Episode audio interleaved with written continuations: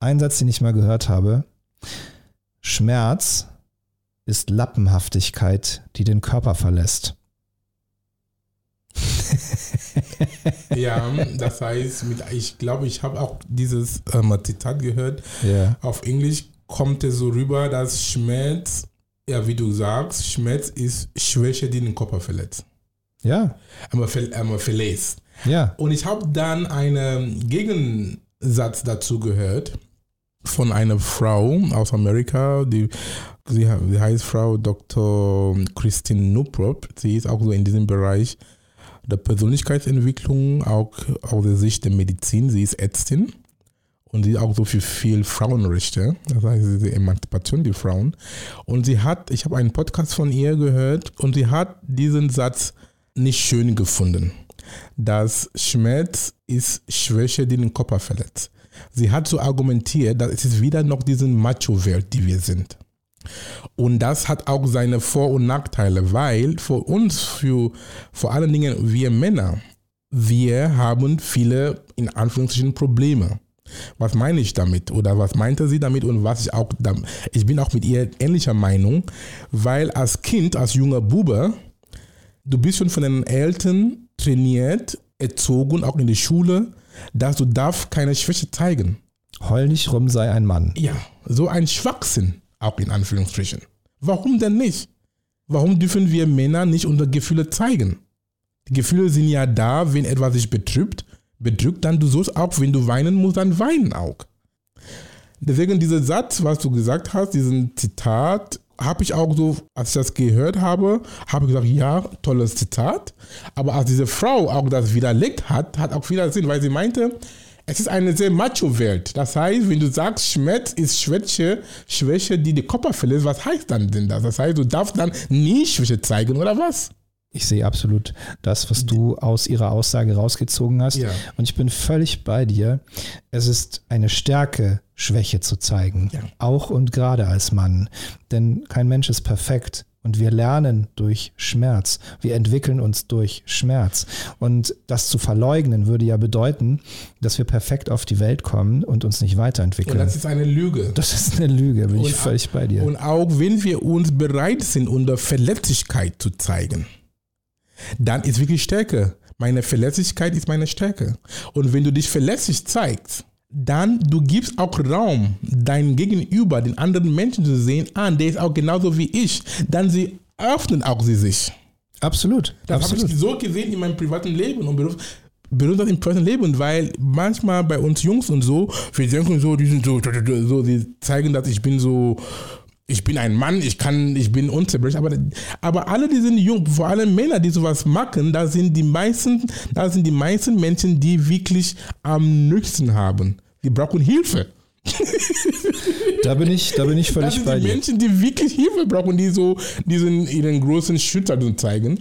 Und wenn du dann irgendwie zeigst, ah, ich habe auch Fehler, ich kann, ich habe auch Dinge in meinem Leben nicht geschafft oder ich bin ich bin in diesem Bereich schwach oder so, wenn du da dich ein bisschen öffnest und dann du merkst, dass du hast so eine, eine Tür geöffnet, dass alle anderen Leute können auch sich öffnen, weil sie wollen auch sich öffnen. Aber alle gucken, aber wer ist der Erste? Manchmal ist es nicht nur wichtig, Türen zu öffnen, manchmal ist es auch wichtig, Flaschen zu öffnen. Oh wow. genau, ja, das stimmt, ja. Cheers. Denn man sagt Männern ja nach, sie haben Gefühle, allen vorrangig eins, und das ist Durst. Mehr darüber, was für Gefühle Männer haben, besprechen wir heute zu Gast Dr. Akuma Saningong. Ausgesprochen ausgetrunken.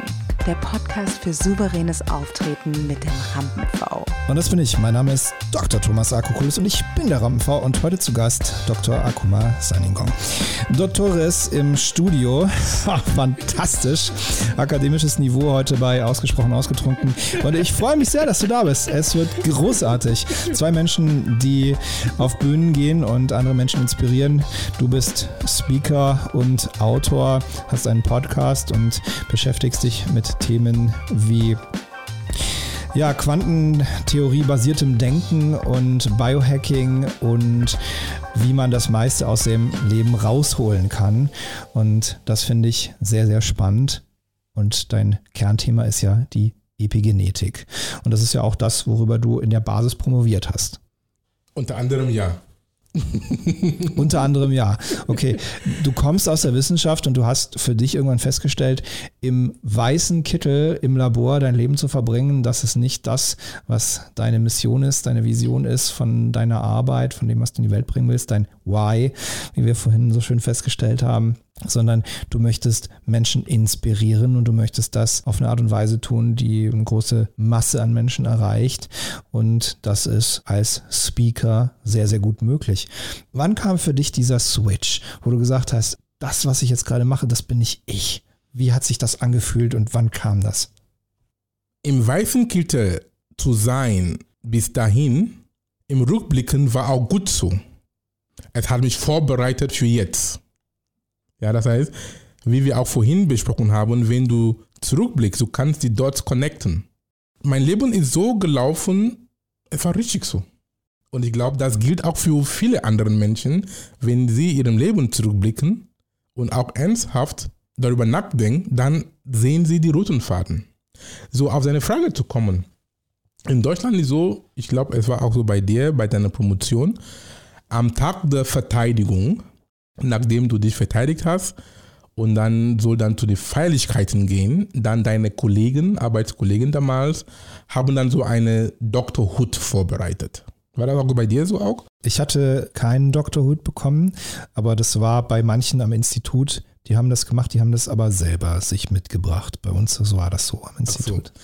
Bei uns war es so, da sie machen das alles geheim, aber du weißt, du bekommst einen Dr. Hut, aber deine Kollegen, deine Co-Doktoranden und Postdocs, sie machen sich Gedanken, dass sie diesen drei, vier Jahre, sie nehmen dann alles so, die, die Highlights, was du mit denen gemacht hast, wo, wo ihr feiern gegangen seid, im Labor, deine Experimente, alles Mögliche, was sie so als Souvenir von dir, dann die basteln einen Hut und pesten diese Dinge da drauf, bla bla bla bla. Ist wirklich, ich habe immer diesen, ich habe diesen Hut immer noch in meinem Wohnzimmer.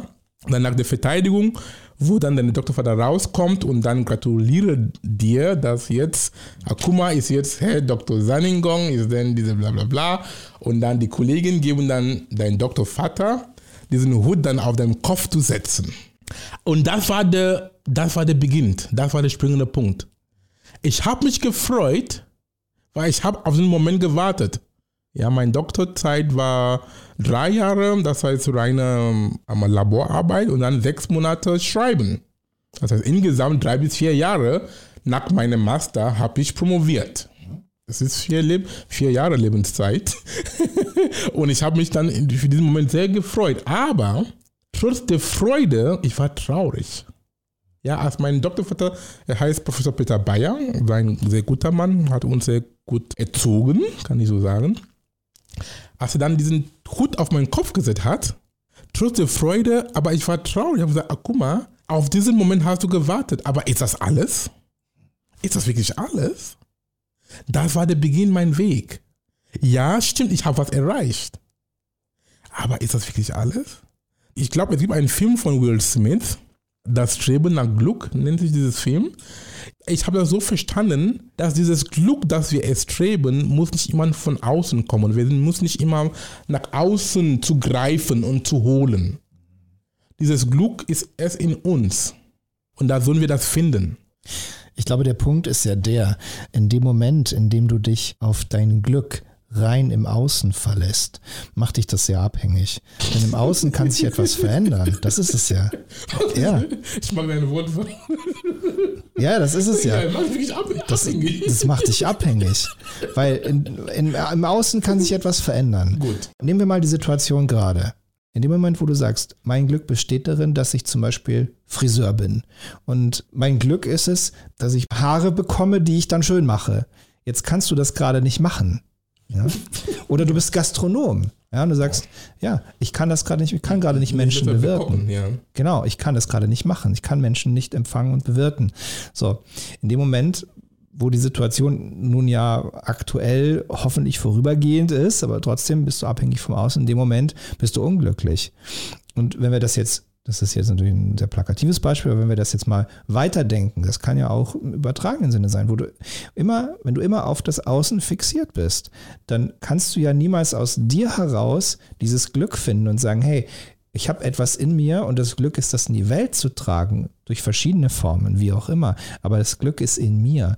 Wenn ich immer vom Außen abhängig bin mit Liebe, wenn ich Liebe nur im Außen habe und nur von außen, von Bestätigung und Zuwendung abhängig bin, dann werde ich ja niemals mit mir glücklich sein und das ist doch fürchterlich. Sehr fürchterlich. Deswegen es ist von innen nach außen, nicht von außen nach innen. Das ist auch so. Ja, ne? manche weißt, Dinge sind vorbei. ja, vorbei. genau. Du weißt eigentlich diese, so wie bei dir auch, diese Lebensphase. Du hast das gespürt. Du hast den ein, oder einen Höhepunkt in dieser Lebensphase erreicht. Du hast deinen Doktorhut aufgesetzt bekommen von deinem Doktorvater. Du warst super stolz und es war total schön und gleichzeitig die Traurigkeit, weil du wusstest, okay, das markiert jetzt auch einen Endpunkt. So schwer wie. Es war wirklich schmerzhaft, aber war gut. Deswegen habe ich jetzt die Gelegenheit, mit dir zu reden. Und ich freue mich, dass du heute hier bist. Ich freue mich ganz meinerseits. Cheers. Letzte Woche war jemand zu Gast, der hat auch spannende Geschichten erzählt. Unter anderem die folgende. Ausgesprochen angetrunken. So einen Schädel gehabt, ich habe auf die Uhr geguckt. Es war Sonntag, 12 Uhr und ich gehe runter in den Laden. Es war so eine Treppe von oben richtig direkt in den Laden und ich stehe dann im Laden und die Leute brunchen alle und ich noch total besoffen. Und dann ist mir der Putzmann entgegengelaufen und irgendwie habe ich das Gefühl gehabt, ich habe den irgendwo heute schon mal gesehen. Ich konnte mich nicht mehr erinnern. Und der guckt mich an, Käse weiß. Und dann sage ich, was machen die ganzen Leute hier? Dann sagt der Chef, das ist heute Brunchtime, wir haben am Sonntag. Ich sag, schmeiß sie raus, ich kann nicht mehr. Sag ich ihn außerdem, was machst du hier? Sagt er, ich habe doch den Laden geputzt. Sag ich, aber habe ich dich heute irgendwo schon mal gesehen? Du kommst mir irgendwie, ich, ich habe dich doch gesehen heute irgendwann. Sagt er, weißt du das nicht mehr? Sag ich, was? Sagt er, ich bin gekommen um sieben, wollte den Laden sauber machen und du hast hinterm Tresen geschlafen. Dann habe ich ihn nach oben getragen. Das war letzte Woche, da war Kemal Üris zu Gast. Kemal ist Unternehmer und hat verschiedene Unternehmungen, unter anderem auch Gastronomie. Das ist so eine Geschichte aus seiner Vergangenheit und da könnte man auch meinen, da war ein Endpunkt erreicht, aber nee, nee, das war erst der Anfang. Ganz spannender Mensch und wir haben auch ganz tolle Gespräche geführt. Und wenn du da nochmal reinhören willst, dann schau jetzt in die Folgen von letzter Woche mit Kemal Üris. Und heute ist Dr. Akuma Saningong zu Gast und wir sprechen über Entwicklung, über seine Entwicklung, aber auch über Entwicklung von Menschen, die er inspiriert als Speaker, Autor, Podcaster und Mensch, der ja auch mit seiner Geschichte ein, ein Vorbild markiert und sie in die Welt trägt und auch damit zeigt, nicht alles war Gold, was glänzt, war nicht immer alles toll, aber alles hatte seinen Sinn, weil dieser Weg, den er gegangen ist, hat ihn dazu geführt, zu dem Menschen gemacht, der heute ist und auch zu dem Menschen, der heute hier sitzt. Und das freut mich sehr. Die Freude ist ganz meinerseits. Dankeschön. Dankeschön. Ich finde es sehr, sehr spannend, weil du hast ja so verschiedene Fachgebiete, mit denen du dich beschäftigst. Also einerseits eben mal die ja, Biochemie, über die du auch promoviert hast und so dieser ganze Bereich und das Ganze weiterentwickelt ins Biohacking auch. Ist auch ein Bereich, mit dem du dich auseinandergesetzt hast. Und ich habe dich gesehen, du warst bei Kunden von mir auch mal unterwegs bei Head Nutrition, bist du ah, mal. okay, ja, bei den Jungs, ja. Genau. Die ehemaligen Soldaten. Richtig, genau, genau. Mit denen hattest du ja auch Kontakt und die habe ist ich. korrekt. Sehr tolle Leute. Genau, die habe ich ja damals vorbereitet auf Höhle der Löwen und du hattest dann auch mit ihnen was gemeinsam gemacht und über das Thema Biohacking gesprochen. Das ist ja auch so ein Ansatz und dann hast du vorhin deine Brille ausgepackt und gesagt, hier ist eine Biohacking-Brille und ich dachte so geil, was ist eine Biohacking-Brille? Und was, ja, das ist ja das blaue Licht, was da gefiltert wird und dadurch können wir uns selber weiterentwickeln und das ist ja etwas, ich glaube, Biohacking fängt ja in ganz, ganz vielen kleinen Punkten an, die jeder von uns tagtäglich machen kann, nennen aber die meisten Menschen nicht so. Ist das so? Ja, Biohacking ist ein sehr großer Begriff und jeder Mensch, den du fragst, gibt ja auch eine andere Definition. Aber letztendlich Biohacking heißt einfach Selbstoptimierung. Und ein bisschen tiefer zu gehen, Selbstoptimierung auf zellulärer Ebene. Das heißt wirklich, wie du dich physisch, und mental optimieren kannst. Aber das ist doch Biochemie im weitesten Sinn, oder? Ja, das ist Biologie, ja. Biochemie, ja. Weil Richtig. alles, alles, was da passiert in unserem Körper, sind biochemische ja. Vorgänge. Ja, das ist korrekt. Biochemie zählt, zählt Biologie. Genau. Ja, genau. deswegen fühle ich mich da sehr wohl und auch in der Biohacking-Szene.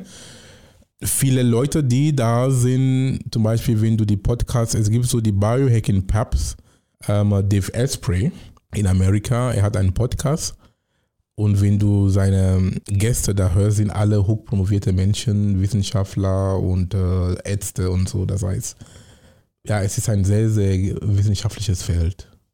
Und gleichzeitig kann auch das auf eine Art und Weise Menschen näher gebracht werden, die sehr niederschwellig ist. Also wenn wir uns zum Beispiel anschauen, was du machst oder auch, ja, was Ahead Nutrition macht. Ich meine, das ist ja jetzt auch nicht, dass die sagen, hey, wir sind irgendwelche krassen Wissenschaftler und wir machen dies, wir machen das, sondern die sagen, Willst du dich als Mensch optimieren? Willst du besser schlafen? Willst du mehr Performance beim Training haben? Willst du wacher und fitter sein? Willst du deinen Geist nach vorne bringen? Das sind alles sehr konkrete, sehr pragmatische Ansätze, also angewandte Wissenschaft. Korrekt. Und das Punkt ist auch mit Biohacking, obwohl ich vorhin gesagt habe, es ist sehr wissenschaftlich, das Gute dabei ist, du musst keinen Doktortitel dafür haben. Weil Biohacking öffnet auch das Feld für das, dieses Wort, vielleicht ist schon ein Begriff für euch, für dich, lieber Zuhörer und Zuhörerin. Es heißt Citizen Science. Bürgerwissenschaft. ja, Ist geil, ja. ja. Bürger, Citizen, Citizen Science. Jeder kann es machen. Wenn du lesen und schreiben kannst, du gehst im Internet, du, du informierst dich und dann, du kannst auch, ähm, du brauchst keine akademische Ausbildung dafür, würde ich damit sagen. Das ist das Gute dabei. Absolut. Jeder kann Biohacking machen, jeder kann sich damit beschäftigen und ich meine, schon mal irgendwie so eine Du bist, du bist, Vitamintablette ein zu nehmen. du bist ein eigener Wissenschaftler. Weil am Ende des Tages, was heißt Wissenschaft? Eine sehr gute, gute Definition von Wissenschaft oder ein Weg, wie du Wissenschaft verstehen kannst, der dann für jeden zugänglich ist, weil wir alle sind Wissenschaftler. Warum sage ich so? Erstens, ich mag das Wort, ich mag die deutsche Sprache sehr gut. Warum?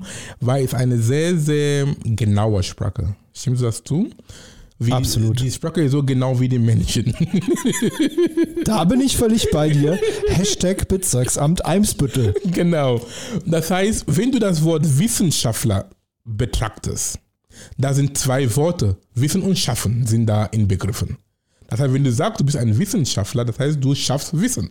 Ja, es ist so. Ganz logisch und einfach einmal gesehen. Das heißt, wenn du behauptest und weißt, dass du Wissen schaffst, dann bist du ein Wissenschaftler. Und dann, um noch das besser zu, weiterzumachen, Wissenschaft beruht auf drei Punkte. Und wenn du diese Dinge tust, dann bist du wirklich Wissenschaftler. Die Wissenschaft beruht auf, ist es nachweisbar? Okay. Ist es reproduzierbar? Ja. Das heißt Wiederholbarkeit. Ja, und ist es dokumentierbar? Diese drei Dinge.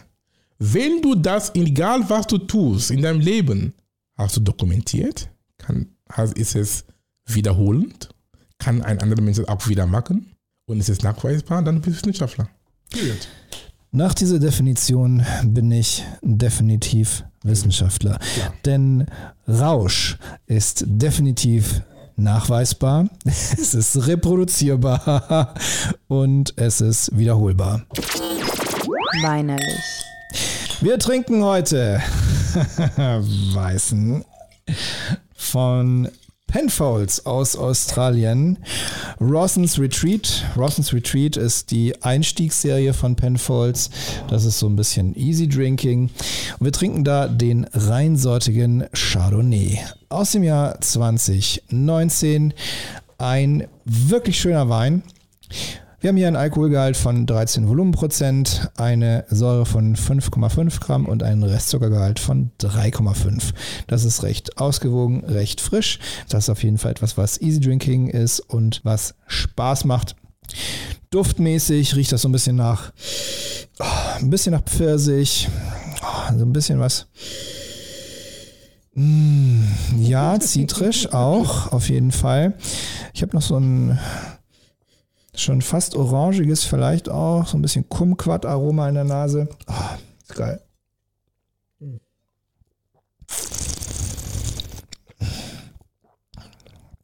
Absolutes Biohacking hier. Glückshormone werden ausgeschüttet. Kannst laut sagen. das ist richtig geil.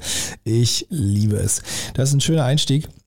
Mit dem haben wir den Abend begonnen und da hatten wir schon richtig Spaß. Ich bin ja sowieso jemand, ich mochte ja einige Jahre lang keinen Chardonnay, habe mich dagegen gesperrt.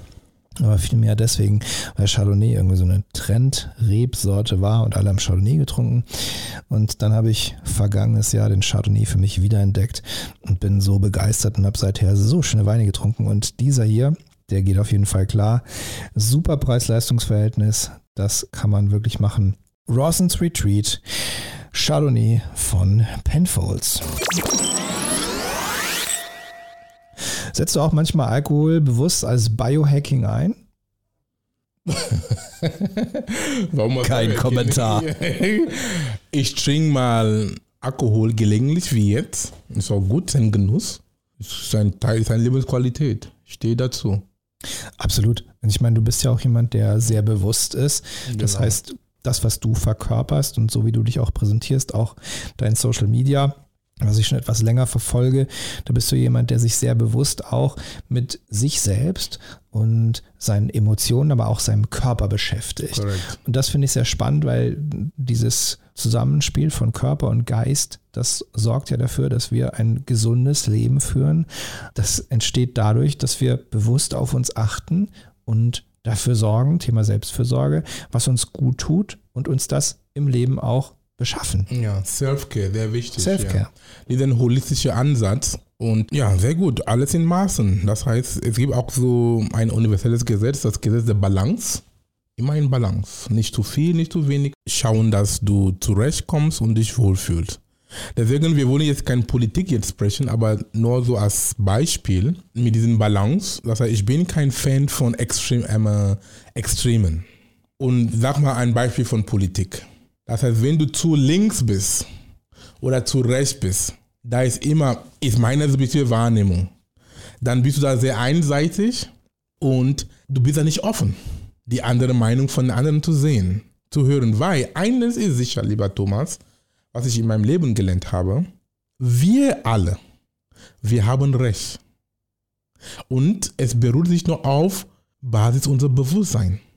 Und wenn wir diesen Blickwinkel immer bewusst sind, dann du hast nie Probleme mit Menschen. Weil der sogenannte Rechtsextremisten oder der sogenannte Linksextremisten oder egal wer, er argumentiert und lebt nur von was er weiß und, und glaubt. Und davon ist er überzeugt, dass er recht hat. Und wer bist du, um zu sagen, äh, da- dass er auch nicht recht hat? Wer gibt dir, dir recht zu sagen, du bist falsch? Deswegen, wie ich so mit, wie ich jetzt im Leben sehr gut vorankomme, ich sage nie, dass jemand falsch liegt. Nie. Und nicht, dass ich möchte dich ähm, schönreden. Nee, du hast, aber stimmt auch, du hast recht. Aber was ich jetzt tue, ist dich zu verstehen. Warum denkt er dann so? Weil wenn du den Mensch wirklich verstehst, ist auch so schön, dann du siehst das Ganze von einem Blickwinkel. Dann du entwickelst dann Empathie und Sympathie. Es heißt nicht, dass du deinen eigenen Standpunkt aufgibst. Nein. Aber ihm erstmal verstehen. Dekantiert. Da frage ich in die Tiefe. Denn du hast ein Beispiel gebracht, Thema Rechtsextremismus, wo du sagst, nach deiner Theorie kannst du dich auf jede Position einlassen und sie respektieren, auch wenn es nicht deiner Meinung entspricht. Korrekt. Und ich finde in der Theorie absolut mein Ansatz auch. Ich bin völlig bei dir. Ich muss nicht jede Meinung haben, die ich rein kognitiv verstehe und die ich respektiere. Aber ich selber bin ja auch irgendwo ein Mensch und habe Grenzen. Und gewisse Grenzen, die auch wenn ich das kognitiv irgendwie nachempfinden kann, da möchte ich nicht unbedingt Empathie oder Sympathie zu gewissen Menschen entwickeln. Da beißt sich die Katze ja ein bisschen den Schwanz, ne? Ist so. Ja, Thomas, das stimmt. Ich habe gesagt, ich sage nie falsch. Bewusst. Jeder hat recht. Damit kommst du immer voran. Weil du verletzt dann keinen.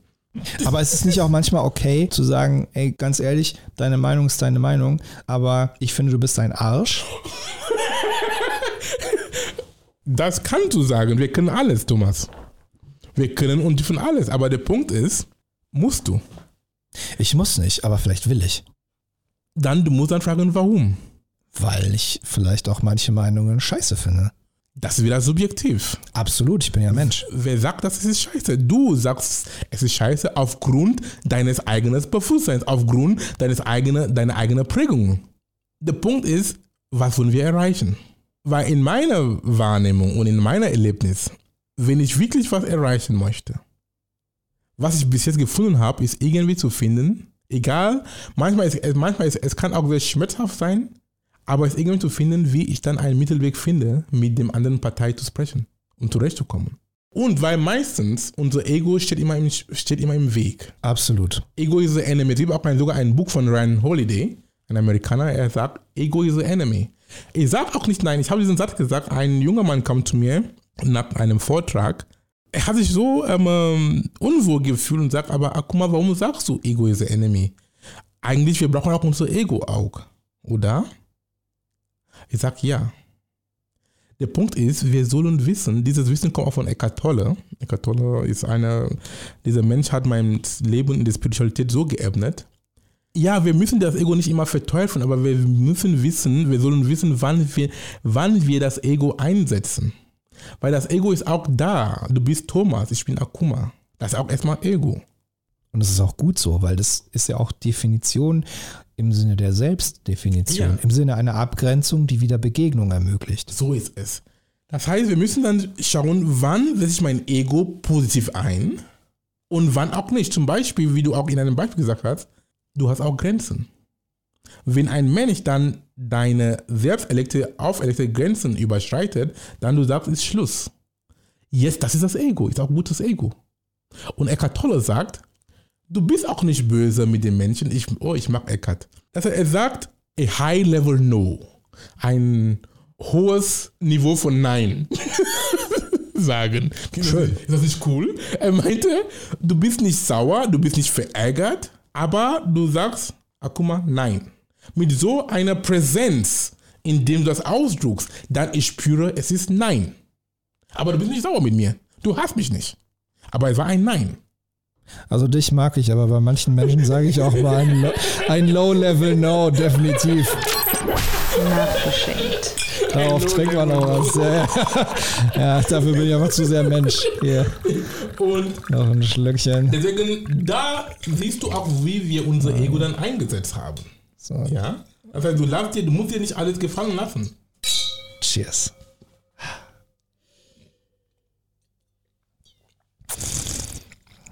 Wir haben jetzt hier auch mal das Fläschchen leer gemacht. Rawsons Retreat ist ja ein schöner Name.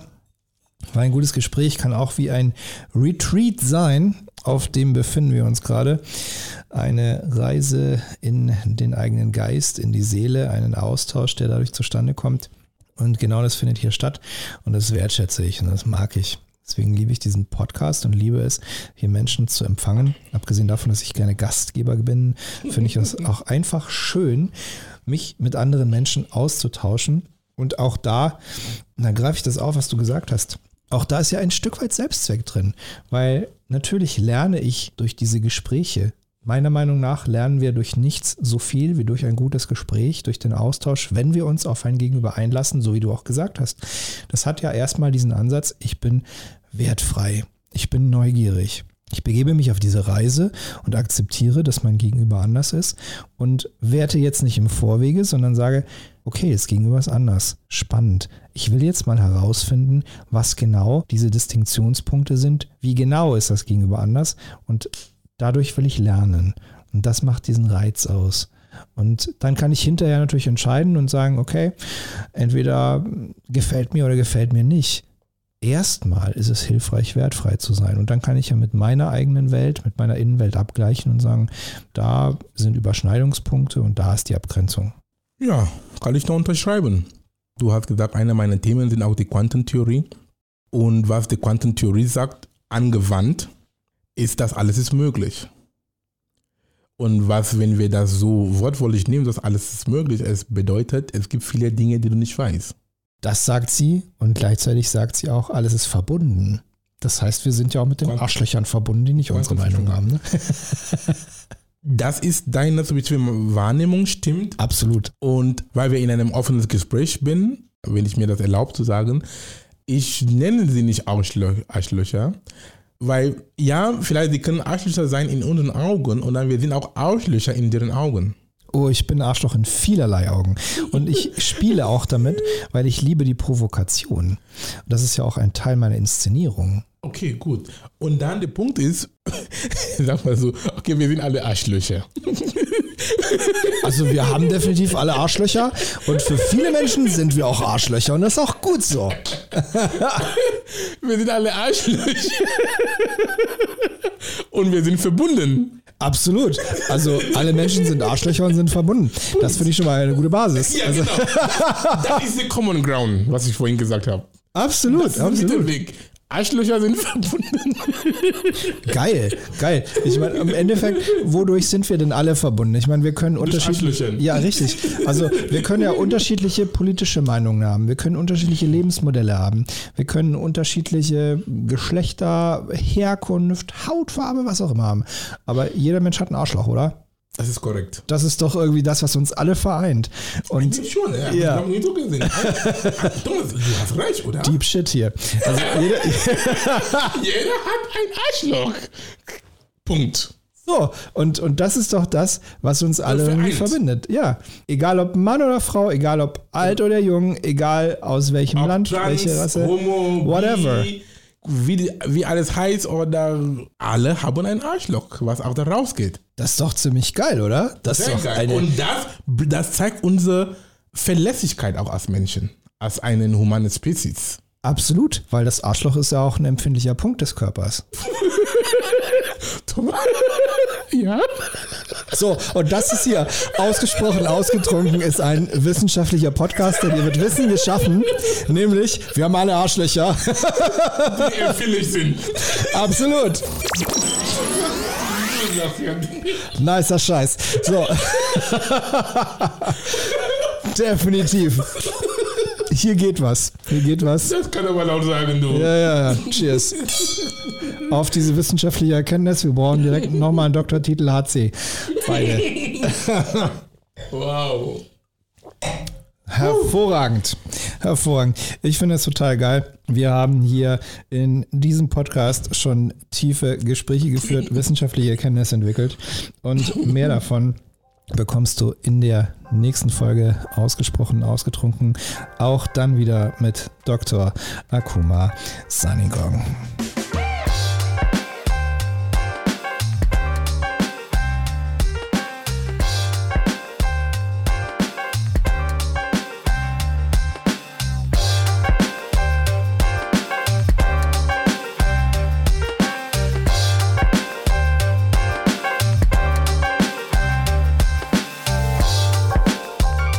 Ausgesprochen ausgetrunken heute mit Dr. Akuma Sanigong.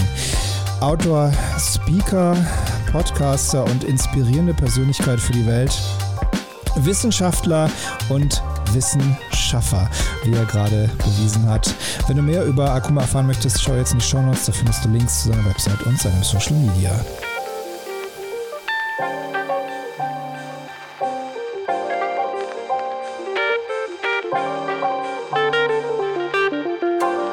Und wenn du mehr darüber erfahren möchtest, wie du souverän vor anderen Menschen auftreten kannst, dein Lampe überwinden kannst und überzeugen kannst, schau jetzt in die Website.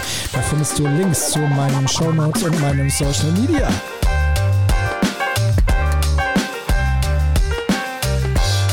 Ausgesprochen angetrunken kommt wieder am Mittwoch.